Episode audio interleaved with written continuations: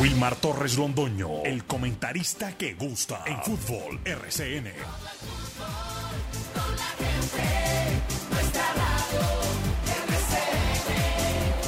Fútbol RCN.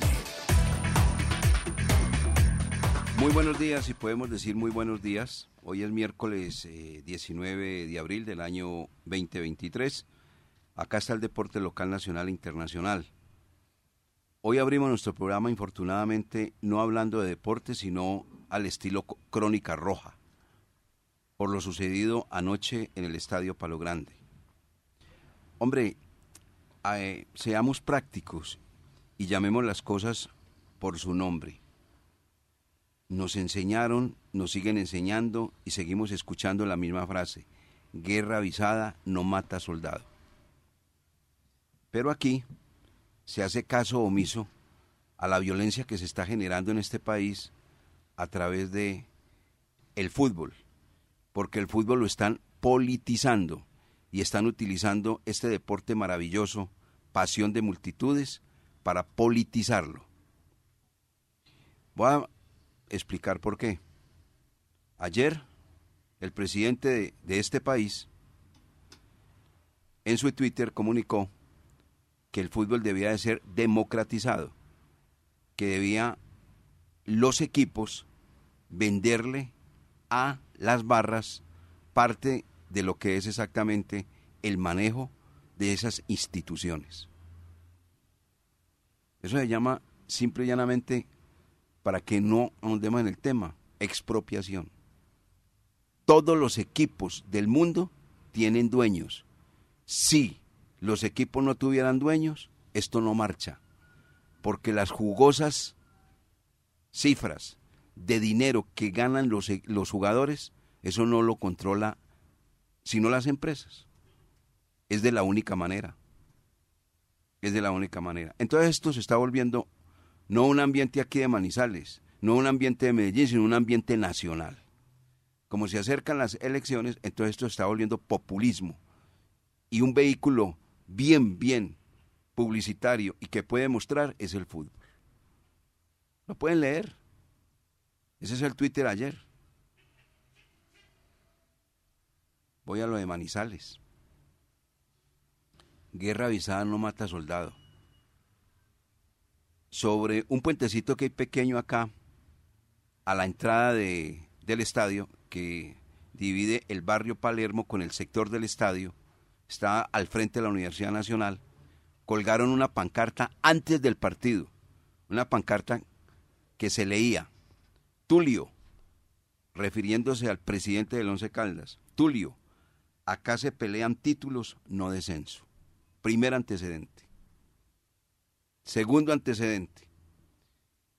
Cuando el equipo salió del hotel Cubo, donde estaba concentrado, abordó el bus y el bus fue violentado. Le tiraron bolsas de sangre y dañaron el parabrisas totalmente y otras, y otras partes del bus. Segundo antecedente.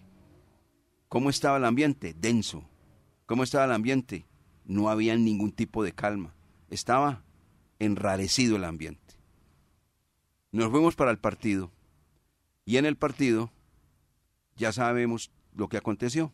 Ahora hablaremos lo del partido, de la parte deportiva, porque lo que lo estoy contando es crónica roja. Todo esto es crónica roja. Ya iba a finalizar el compromiso y sobre la parte norte, la barra de allí, que se llama Holocausto, de manera violenta pasaron por encima de unas damas, de unos jóvenes, que son los que, los que están ofreciendo la seguridad en el estadio. Algo inaudito porque eso es lo que está pasando en este país. Todo lo que estamos contando lo vimos, no nos lo contaron, lo vimos. Ellos, los de logística de conexión, de una manera valiente, porque valiente, tratando de sostener a una turba que se quería meter a la cancha y no fueron capaces, lógicamente no eran capaces, de manera muy, muy, muy valiente, muy valiente. Y la policía mirando no pueden hacer nada hasta que no se presenten los hechos. Y cuando ya estaba la gran mayoría de esta gente inadaptada en la cancha, ahí sí reaccionó la policía. Después de Ojo Sacado no vale Santa Lucía. Entonces, uno ingresa al estadio y la gente de logística, de conexión, son los que hacen el chequeo respectivo. Una requisa, le dicen, cuando eso debe hacer la autoridad. Es que por ahí comienza todo. Aquí se perdió algo que se llama autoridad. No pueden hacer absolutamente nada los señores que cambiaron de uniforme. Ya no son verdes, sino como azul, no sé. No pueden hacer nada. Solamente cuando ya las cosas no tienen remedio, ahí sí pueden, ahí sí pueden reaccionar. Vinieron todos esos hechos, ya conocieron ustedes la voz del coronel, conocieron la voz de la, Secretaría de, de Gobierno, la Secretaria de Gobierno, todo eso. Ahora viene una sanción para la plaza, es lógico, una sanción para la plaza. Yo creo que, ¿qué hay que hacer nuevamente con todo esto que está sucediendo, lo de Medellín, lo de Manizales? Y ojo que eso ahí no se va a detener. Eso ahí no se va a detener porque violentos hay en todo este país. Y en este momento Colombia, Colombia, infortunadamente, no se habla del fútbol, sino de la violencia que está generando el fútbol. Y no es el fútbol, son los violentos que quieren definitivamente tomarse las cosas con un desorden absoluto. Eso es, eso es, los violentos. Unos pocos, pero le están ganando o nos están ganando a los pacíficos, a la gente tranquila. Eso sí, con la anuencia de, de muchos gobernantes. Yo creo que la logística no, no puede seguir manejando la seguridad de un estadio. No puede ser, eso no puede continuar así. Algo tienen que hacer respecto a eso.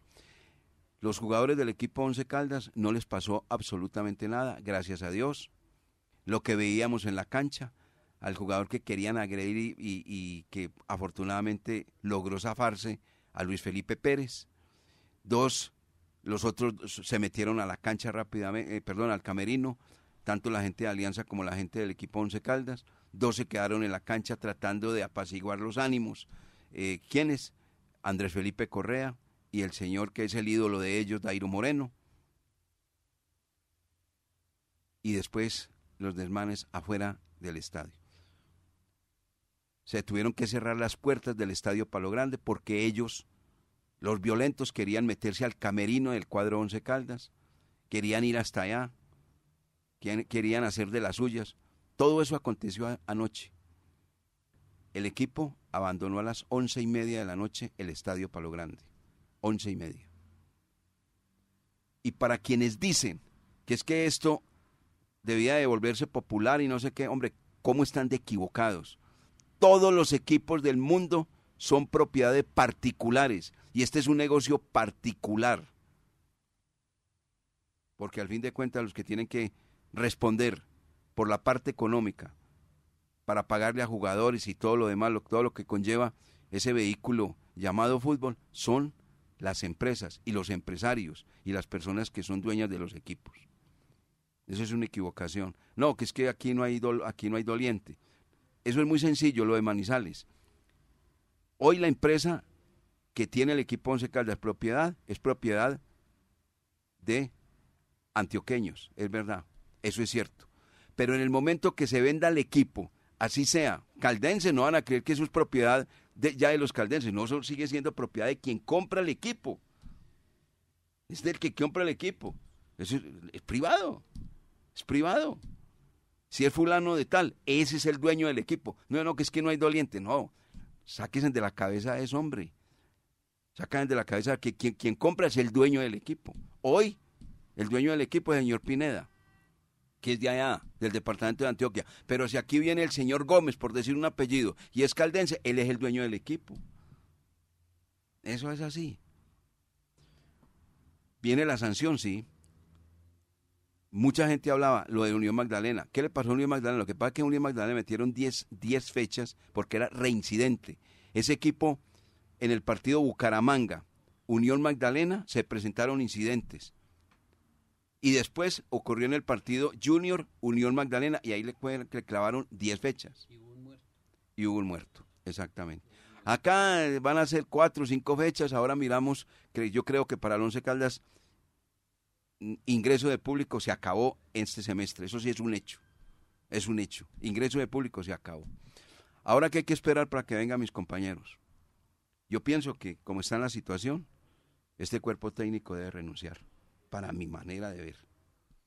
Para mi manera de ver las cosas, este cuerpo técnico debe renunciar porque la situación está muy, muy comprometedora, el ambiente está muy denso, muy pesado, la gente no quiere saber absolutamente nada del equipo, pues los violentos, son unos poquitos pero se notan. El equipo está en muy buenas condiciones de salud, eso es lo más importante, de salud personal, porque pues futbolística ya sabemos que estamos en el último lugar del torneo profesional colombiano. Todo esto que acabamos de comentarles, amigos oyentes, fue lo que aconteció anoche en el Estadio Palo Grande, 11 y 30. Ah, y esperemos que se tomen medidas de fondo, no de forma, porque las investigaciones que tiene el equipo Once Caldas es que por dentro del equipo están hay personas que en un momento dado pueden estar implicadas en todo este saboteo que se está presentando hacia el equipo, hacia la ciudad y todo este alboroto que se dio anoche en la cancha del Estadio Palo Grande. 8 de la mañana, 14 minutos, vamos a titulares con Lucas Salomón Osorio y acá está también don Jorge William Sánchez Gallego. Como comenzamos, Crónica Roja. Ahorita hablaremos de la parte deportiva, doctor Mauricio Giraldo Giraldo. Muchas, muchas gracias, doctor, muy amable. Ayer el doctor Mauricio Giraldo preguntaba rápidamente qué había pasado con nosotros, porque nosotros terminamos saliendo muy tarde del estadio también. Porque cerraron las puertas, como les digo. Cerraron las puertas, violentando absolutamente todo. Absolutamente todo. Se tomaron el estadio, mejor dicho, los violentos. Ayer, en el, en el estadio Palo Grande. Gracias a Dios, pues ya saben qué, qué sucedió. Hay personas de logística aporreados, hay señores de la policía aporreados, civiles aporreados, todos, pero gracias a Dios no terminó esto en muertos ni nada, afortunadamente. Pero no deja de ser un acto bochornoso el que vivimos anoche en el Estadio Palo Grande. Don Lucas, usted.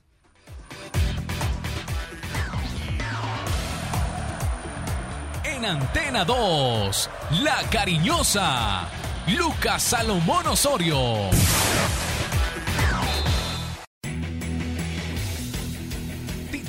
Del día en Los Dueños del Balón de RCN. Director, ¿qué tal? Un saludo cordial para usted, Jorge William, y todas las personas que a esta hora están en sintonía. Hoy 19 de abril del 2023. Una nueva derrota, invasión y caos, el resultado de una noche para el olvido en el Estadio Palo Grande. Once Caldas ya espera por la sanción tras los incidentes que dieron por terminado el partido antes de lo acordado. El hincha es un hecho que dejará de ir al palo grande por este primer semestre. Jaguares y Equidad empataron en el otro partido del martes por la Liga Betplay. Todavía queda un partido de la jornada 14 por disputarse. Deportivo Pereira estuvo cerca de la épica, pero terminó perdiendo con Boca Juniors en la bombona de 2 por 1. Independiente Santa Fe derrotó en el último minuto a Gimnasia y Esgrima de la Plata por la Copa Sudamericana con gol de Hugo Rodallega.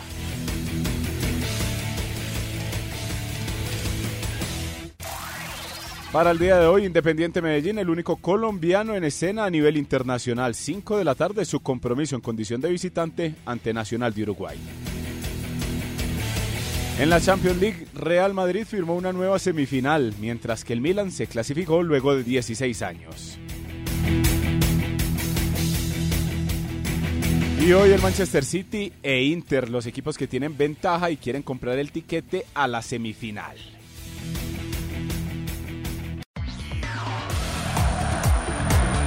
En Antena 2, La Cariñosa, Jorge William Sánchez.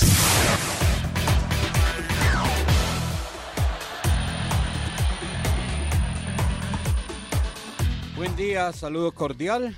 Bienvenidos a los dueños del balón. Aquí estamos con un sabor amargo de verdad. Con mucha pena con los verdaderos hinchas del cuadro Once Caldas. Con esas familias que van a acompañar el equipo. Que van a, observar a, a su club, a hacer fuerza por el equipo desde pequeños. Pero no pueden vivir eso. Eh, da tristeza, da pena y pena de, de ciudad ver familias saliendo, cargando los niños, llevando a las niñas de las manos y pidiendo como implorando no me le hagan nada, no ver eh, mujeres eh, llorando. No, lo vivido ayer en el Estadio Palo Grande creo que es, es, lo peor en todos los años que he asistido al Fernando Londoño Londoño y al Estadio Palo Grande. Tiene uno el corazón arrugado y decepcionado, desencantado de verdad con lo que se observó ayer. En lo futbolístico, horrible, horrible, cada día peor, pero no da derecho para que se reaccione de esa manera. De eso vamos a compartir eh, toda la información en nuestro programa, pero ayer se ha tocado fondo. Qué tristeza. Estos son los dueños del balón.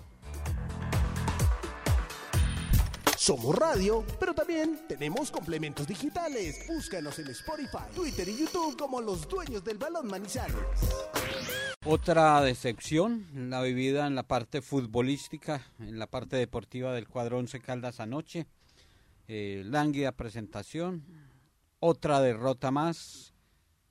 Nuevamente se mira la tabla y encuentra uno al Once Caldas en un lugar que no es el eh, acostumbrado para el cuadro manizaleño. Claro que en los últimos años sí, porque no es muy lejana la última ocasión que fue último. En el 2021, eh, en septiembre de 2021 estuvo tres fechas en la última posición y ahí vamos a lo vamos a observar seguramente en las próximas eh, tres fechas porque el fin de semana aplaza el partido, o sea que termina la jornada 15 va a ser último. Eh, la 16 eh, con Boyacá Chico. Entonces ya los números eh, dejan muy mal parado el cuadro Once Caldas. Y es que usted va a observar la tabla de posiciones en este momento, Once Caldas apenas con 11 unidades en 14 compromisos disputados. Ayer... De 42 puntos, solo 11. Ayer se esperaba que cambiara... Este partido sin ganar. Imagínese. Ayer se esperaba que cambiara el panorama, porque el partido era un duelo directo ante Alianza Petrolera pero apenas en 17 minutos el equipo ya iba perdiendo dos goles por cero. Y hoy por hoy es uno de los equipos más vencidos del campeonato, hablando de derrotas. Siete derrotas en lo que va de este compromiso. Ha jugado 14 partidos y la mitad los ha perdido. Tiene números muy parecidos a los del Atlético Huila, que ha perdido también en siete ocasiones, pero ha ganado dos partidos más. Por eso es que el Huila está un poco más arriba en la tabla de posiciones y es 14, por no hablar del tema del descenso. Último lugar en el torneo, eh, se le le toma una ventaja Alianza Petrolera en, el descenso y el cuadro manizaleño con siete fechas. Mm, lo, lo, que había manejado en el 21 fueron 10 jornadas sin ganar en la era de, de don Eduardo Lara. Y, y, desde ese momento se está arrastrando un torneo que tiene afectado al Once Calda en la tabla del descenso. Eh, la suspensión que le dieron a Unión Magdalena fue de 55 millones 600 mil pesos, 10 fechas de suspensión, pero fue reincidente el cuadro Samario. ¿Qué fechas le quedan al equipo Once Caldas para jugar en condición de local eh, en el Palo Grande, Lucas? Fecha 16 ante Boyacá Chico, miércoles 26 de abril, 2 de la tarde. No, no, ¿qué fechas le quedan para terminar este campeonato? Tres. Por eso, a eso es que me refiero. ¿Cuántas fecha le quedan. Eh, contra Boyacá Chico, ¿qué más? Por eso se las iba a comentar. Contra Boyacá Chico, contra Junior de Barranquilla y contra Santa Fe. Esas, seguramente esas fechas se jugarán a puerta cerrada. Eso sí es un hecho, puerta cerrada. No cambian de plaza, es a puerta cerrada. Sí, a puerta cerrada. Y obviamente una sanción económica. Tres fechas y pueden ser dos más, seguramente, de acuerdo a la gravedad, el informe del árbitro. Eh, para la Liga de Play 2. Eh, mínimo eso van a ser cinco fechas. Van a ser cinco fechas jugando sin público. Y ahora inmediatamente la gente preguntará, y entonces esas tres fechas y los abonados qué? Pues que le cobren a los violentos, porque ellos fueron que se tiraron completamente este espectáculo como tal. Aquí no hay responsabilidad sino de ellos, de nadie más. Un escenario muy parecido al que pasó ayer en, en, la cancha del Palo Grande fue el del 12 de octubre, donde los hinchas del Cali se metieron a la cancha, intentaron agredir también a los jugadores y les pusieron cinco fechas. Cinco fechas, exactamente. Ellos este comienzo de campeonato no pudieron tener gente en los dos primeros compromisos, Uh -huh. porque todavía, o uno, si no estoy mal. Venían tres del anterior más dos de este. Exactamente, y entonces ahí las pagaron. Volvieron en el partido con, ah no, con el Once Caldas tampoco había. Con el Once Caldas todavía debían una fecha y ahí la pagaron. Ya después pudieron tener otra vez gente en, en el estadio. Pero para hacer referencia, algo muy parecido a lo que pasó en el 12 de octubre, lo de ayer en el Palo Grande, que la verdad eh, yo no lo había visto. No, es que no se había visto. Manizales nunca, se, nunca, se había, nunca visto. había Y esta situación va a seguir generando violencia. La violencia. Con esas palabras del secretario de gobierno irresponsablemente de Medellín, con todo esto que se está dando y aconteciendo, es que hay barras ahí en todas partes y violentos ahí en todas partes. Le están dando patente de corso para que hagan de las que están haciendo. Y Medellín, Manizales, bueno. Sí, y primera línea ahí en todas partes. Exactamente. En todas partes. Sí, eso, eso, eso, eso es indiscutible. Los populismo, hombre, están, vuelvo y le digo, están utilizando el fútbol para anticiparse a unas elecciones que van a ser en el mes de octubre. Eso es lo que están haciendo. Eso tiene una, eso tiene una lectura muy clara. Uno no tiene que esconder las cosas, así son. Así son, exactamente así son. Aunque uno, uno quisiera que no fueran así. No, pero son así. Y que, y que la protesta de la hinchada tiene toda la razón, porque es que aquí no podemos negar de que lo del Once Caldas y, y ya ocho torneos sin clasificar, ocho torneos, lleva a que el aficionado esté decepcionado. Pero no así, no así, manipulados, manejados y casi direccionados, eso ya estaba programado. Esa es otra parte que también hay que mirar. Seguramente el Once Caldas tiene que tomar medidas inmediatamente. Si hay que licenciar, hay que licenciar. Si hay que sacar, hay que sacar. El equipo no se puede quedar simplemente esperando ahí. ¿Esperando qué ya? Si se tocó fondo. Se tocó absolutamente fondo. Aquí tiene que haber también una medida, un correctivo, rápido. Y hay que decirlo también claramente. Al presidente Tulio Mario Castillón Tobón lo dejaron solo es el hombre que responde absolutamente por todo, el que tiene que poner la cara, el que tiene que poner el pellejo, como se dice. Y el resto de los demás están en Medellín, porque esa es otra cosa. Sí. Está completamente solo. Esa es una situación que también tiene que evaluar, tiene que analizar la gente del equipo Once Caldas. Y porque una junta directiva, decisiones. no por eso, una junta directiva tiene que estar funcionando en la ciudad, de donde opera, de donde despacha el equipo.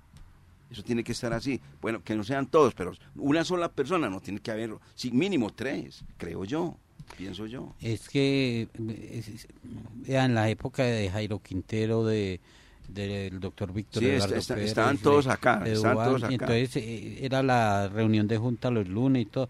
No, pero para eso hay tecnología, director.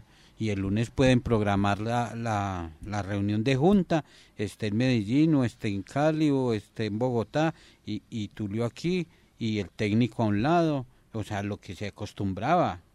El orden de los jefes. Eso es cierto, eso es el cierto. orden de los jefes, porque es que en, en una empresa donde no haya un jefe, donde no hayan jefes, no marchan las cosas. Y ayer el equipo futbolísticamente volvió a fallar. Porque es que el equipo volvió a fallar. Es que esto, la violencia uno no la puede patrocinar, no la puede tolerar nada. Pero es que también el equipo jugando de la manera que juega, con los errores que comete, entregándole el partido al adversario. Sí. No, es que No, no, no hay, sí. no hay derecho. Y, y, y fuera de eso, el sinsabor de la derrota, la mala presentación de los hechos violentos en la ciudad. Y se van a, a beber, hombre, hasta las dos y media, tres de la mañana noche. ¿Quiénes? No sé. No, no, no, no estoy autorizado para decir los nombres, pero... ¿Cómo así? Jugadores. Sí, señor. ¿Celebrando qué? Celebrando la tristeza de una ciudad. Bueno, eso sí es muy grave. Celebrando la tristeza de una ciudad. No, supremamente grave. Si eso es así, eso es supremamente Dos esos y media de la mañana y, y que ese, ese ruido y, y- Bueno, No, si, hombre, pues, no hay si eso que usted está no diciendo es verdad, el jugador los tiene que licenciar. Pero ya. Inmediatamente, pienso yo. Pues que gravísimo. Gravísimo. Pues la- lo, lo que dice Jorge William aquí es, es gravísimo porque más de uno creo, o sobre todo más de un hincha, poco sueño el que pudo conciliar anoche después de lo que ninguno. pasó. Algunos de los que salieron corriendo con sus criaturas, con sus niños, yo creo que vinieron a pasarle el susto ya en la madrugada y si había, y si había gente del Once Caldas celebrando, no diga uno celebrando, pero como que tomándose los licores fuera de, fuera de la zona, ahí sí es que uno dice que, que, que esto está en el fondo. No, no, ya tocamos Sí, fondo. sí, ¿no? sí. No, ya tocamos fondo fondo. ya tocamos. Y ahí es una falta de, de responsabilidad, de compromiso. No, ese- las cosas no son así. Hay que, hay que, si no les da dolor, hay que respetar el dolor ajeno. Usted a un velorio no puede ir a, a echar chistes, a reírse, mientras los dolientes están llorando. Entonces, lo mismo, aquí como, eh, o sea, yo, yo por ejemplo no dormí anoche porque es que uno siente esto, siente, y otros eh, le importa un culismo, dicen a beber, a celebrar qué hombre, no, no. Claro, fácil, sencillo y preciso. Así se ve y se analiza el fútbol con los dueños del balón.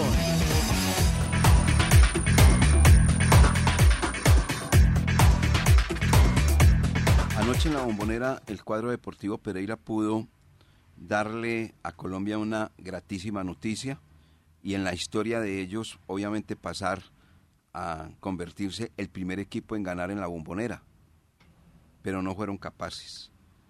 Hoy dio a conocer eh, Álvaro Incapié Castellón un dato estadístico que de 16 presentaciones que han tenido en la bombonera los equipos colombianos, ninguno ha ganado. Solamente han sacado empate, un pat, empate. Cali, Junior y el llamado Once Caldas, que fue el último en empatarle al equipo ese potente, porque hoy es una murga el equipo Burga, ya. es una murga este equipo eh, Boca Juniors. Eh, son los equipos. 16 presentaciones, o sea, ¿qué quiere decir? Que 13 triunfos y 3 empates. Nunca le ha ganado un equipo colombiano a Boca Juniors. Y si no le ganaban anoche, un equipito, porque es un equipito de fútbol, el que hoy muestra Boca Juniors. Pero mire, eso es una demostración clara que en el fútbol usted necesita tener experiencia y jerarquía. Deportivo Pereira perdió ayer el partido por falta de experiencia y de jerarquía. Porque un equipo con experiencia y jerarquía ganando 1 por 0 y a la altura del minuto que marcó el 1-0 es para manejar el partido. Para manejarlo con solvencia, con capacidad, con jerarquía, con madurez, con inteligencia. Le pasó exactamente lo mismo que al Cúcuta Deportivo. Eso le iba a decir. Exactamente que al Cúcuta Deportivo. Se mueren de miedo. Se mueren de miedo. No fueron capaces de sostener Sí. un resultado. No, eso es falta de jerarquía. Eso sí es clarito, clarito. Esa jerarquía no la venden en, No, en la no, tienda no, de la esquina. No, no, no, no. Esa se adquiere con el tiempo. Y salieron muy molestos con el árbitro. Eh, Que porque añadió que demasiado porque tiempo. añadió. No, deben de estar molestos. eh, Ellos. por ejemplo, eh, deben de estar molestos con uno de, de tantos, con Diego Ulloa del Valle del Cauca. Deben de, estar molestos es con Diego Ulloa, que fue el quien dirigió aquí en Manizales. Y recuerda todo el tiempo que hicieron, todo el tiempo que quemaron y Diego Ulloa les alcahueteó y al, y al eh, capitán y al portero y creen que, que cuando salen del país eh, encuentran árbitros como ese y les alcahuetean.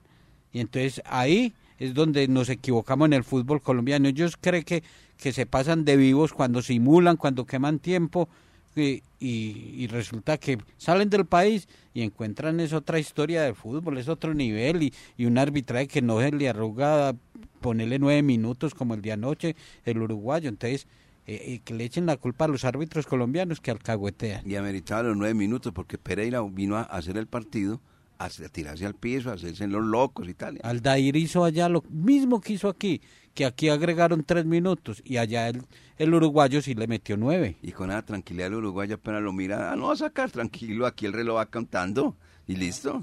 Yo creo que es algo que van a tener que mirar en el fútbol, y no solo en el fútbol sudamericano, sino a nivel global. Porque vea que también después veíamos el partido de Independiente Santa Fe, y la gente de gimnasia no hacía sino tirarse al suelo. Y aguantar el partido, y llevarlo, y fingir. Al minuto 96 llegó Hugo Rodallega y le marcó el, el 2 por 1. Pero es algo que empieza a enardecer no solo a los protagonistas, sino al conglomerado y sobre todo al público que va.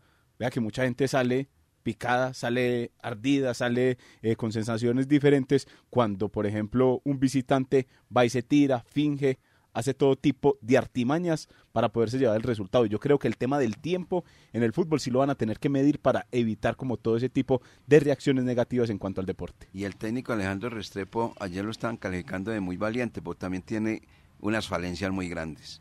En dos partidos le han hecho goles de golpe de cabeza de una manera facilita. En el partido Independiente Santa Fe, le cabeció ahí Hugo Rodallega a los dos centrales y no se dio cuenta. Y anoche, en el partido que estaban uno por uno, le cabecearon ahí a los dos centrales y tampoco se dio cuenta. Eso, es falta de trabajo. Pelota de costado, ¿cómo no? Si le empatan usted un partido cuando lo va ganando 2 a 0 y lo pierde 1 a 0, cuando, perdón, cuando lo, lo pierde cuando está ganando 1 a 0, eso es para revisarlo. Fallas defensivas protuberantes y por el mismo estilo y por el mismo ángulo y por el mismo centro. No, eso, eso es así. Bueno, ayer le faltó, sí, le faltó a que al cuadro deportivo Pereira, o sea, pagó la novatada, para ser más claro. Es nuevo, es nuevo. Sí, recuerde cuando también usted hacía alusión. No ganarle a Boca, ese Boca es que se Boca, no, no, no. Usted hacía alusión al caso de Cúcuta Deportivo en, en aquel momento, pero ese, ese, ese Boca Juniors era muy diferente al de hoy, tenía figuras y tenía sobre todo una actualidad eh, más destacada que lo que muestra hoy Boca Juniors. Me acuerdo perfectamente que en ese compromiso empezó como a caer una neblina o no sé si era producto de algo artificial que no, no fue la parte artificial, fue la parte artificial. Ellos llenaron eso y casi y casi no se veía y la gente de Cúcuta Deportivo, no, sí, vamos a, vamos a jugar, vamos a jugar y vamos a jugar fue que perdieron tres goles por uno y quedaron entonces eliminados en semifinales de Copa Libertadores.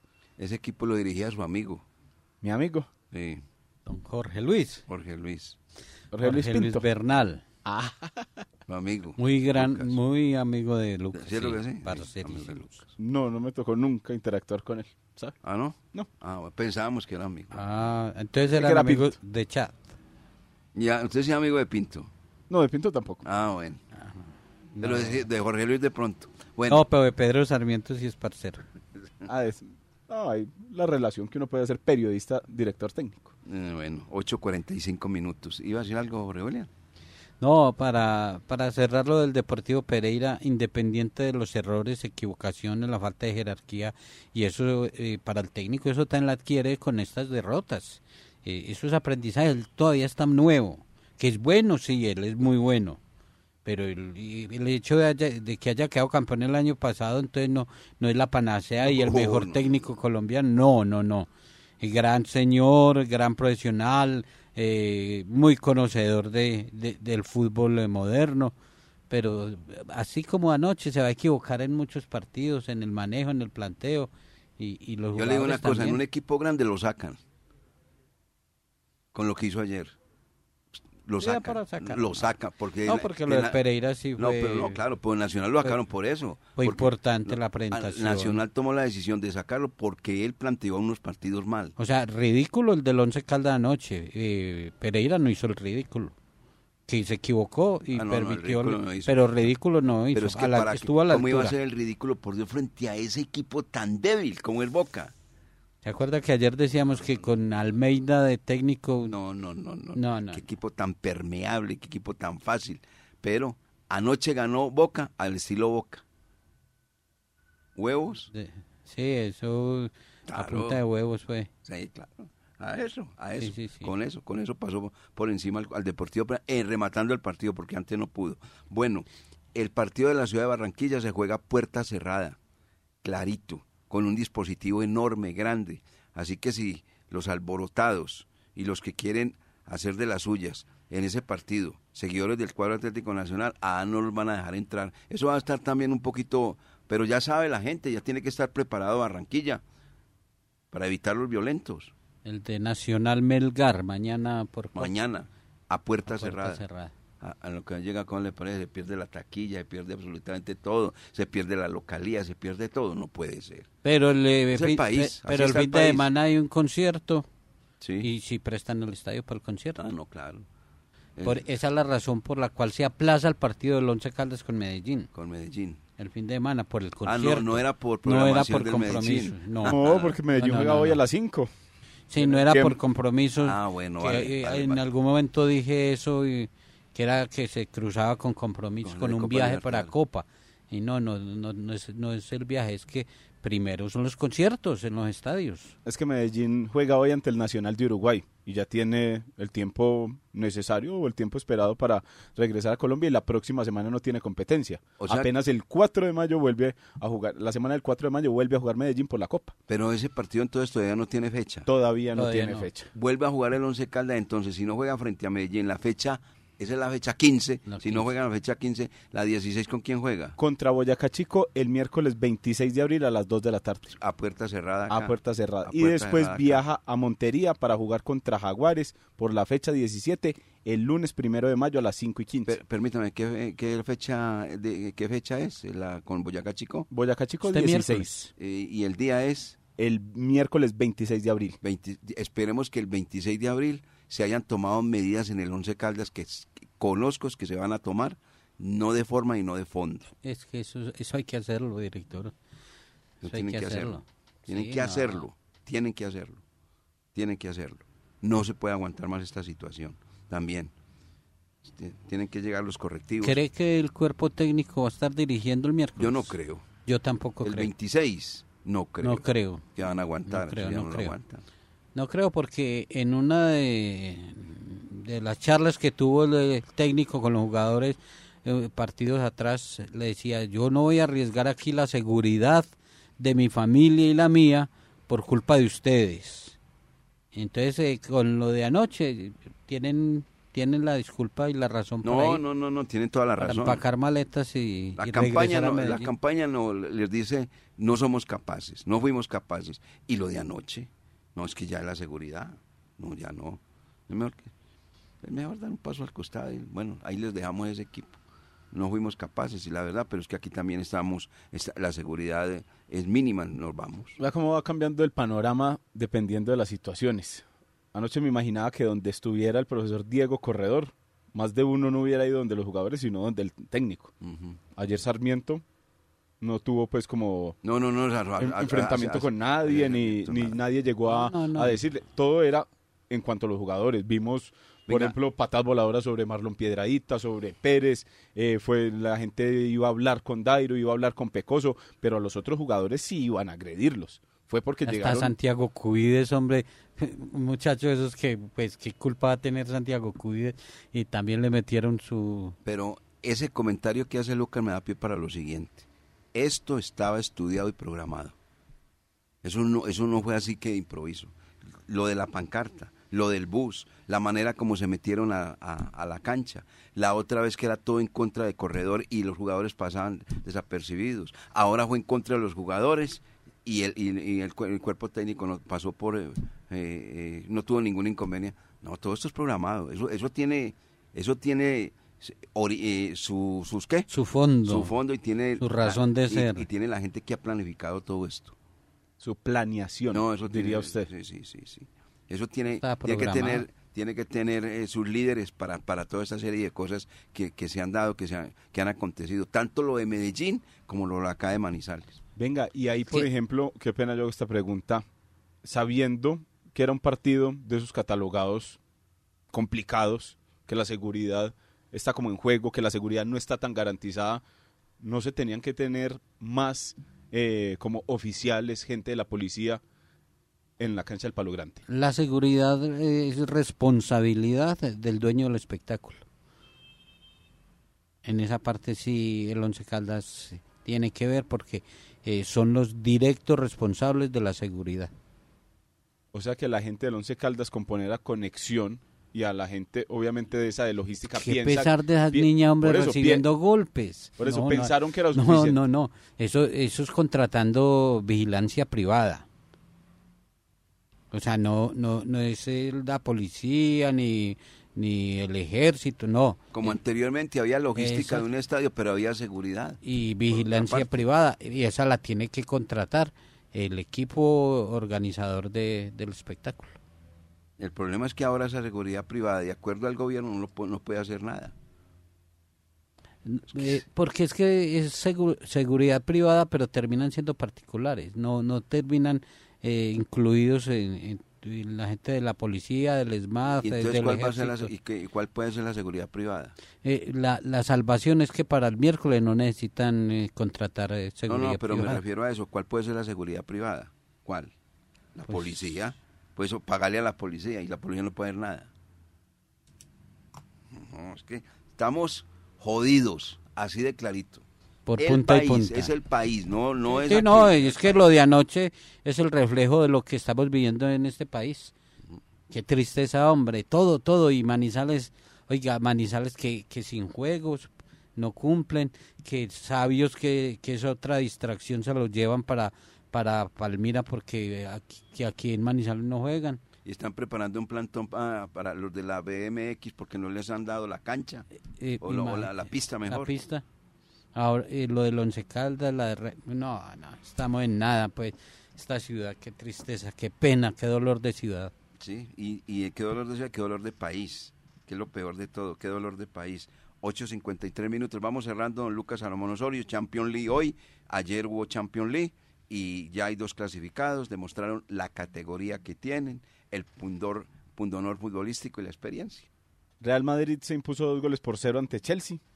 Jugó 30 minutos y con eso tuvo, Y el titular que colocaron, sin despeinarse, sin despeinarse. a la semifinal, Real Madrid, y es verdad. Sin despeinarse. Global sí. de 4 por 0. Sí, no, Por su parte, el Milan, después de 16 años, avanza entonces a las semifinales. Otro, otro histórico. Es- No. Espera por el ganador entre Inter y Benfica. Y, y Ahí, Nap- po- y ahí Napoli- podría haber entonces y clásico. No- y Napoli líder en la liga, pero ya en la competencia de la Champions no voy capaz con el Milan. Y, Ahí- y Milán le ha ganado los partidos de la liga. Es que, es que, es, es que Milán es papá de Nápoles eh, a pesar de que sea líder en la liga. Se podría dar entonces clásico italiano en las semifinales, porque Inter si pasa a Benfica entonces eh, clasifica. Italia, Italia eh, va a tener equipo en la final. Sí, señor. Y por el otro lado, esperando entonces que Manchester City eh, haga lo suyo ante el Bayern Múnich. Por la parte de la Copa Libertadores, el partido de Medellín hoy ante Universidad o ante la eh, Nacional de Uruguay a las 5 de la tarde. Es que con tantas cosas como en la cabeza uno se va. No me preocupe. No, yo Oiga, Alejandro Barbaro todavía juega en el Nacional de Uruguay. Uy. Él salió de aquí y yo- ¿Sí? se fue para equipo. Bueno, le contaré vamos. mañana si lo ve. Muchas gracias amigos oyentes por estar con nosotros. Nos encontramos mañana con la ayuda del amigo que nunca falla. Un feliz día para todos, que estén muy bien.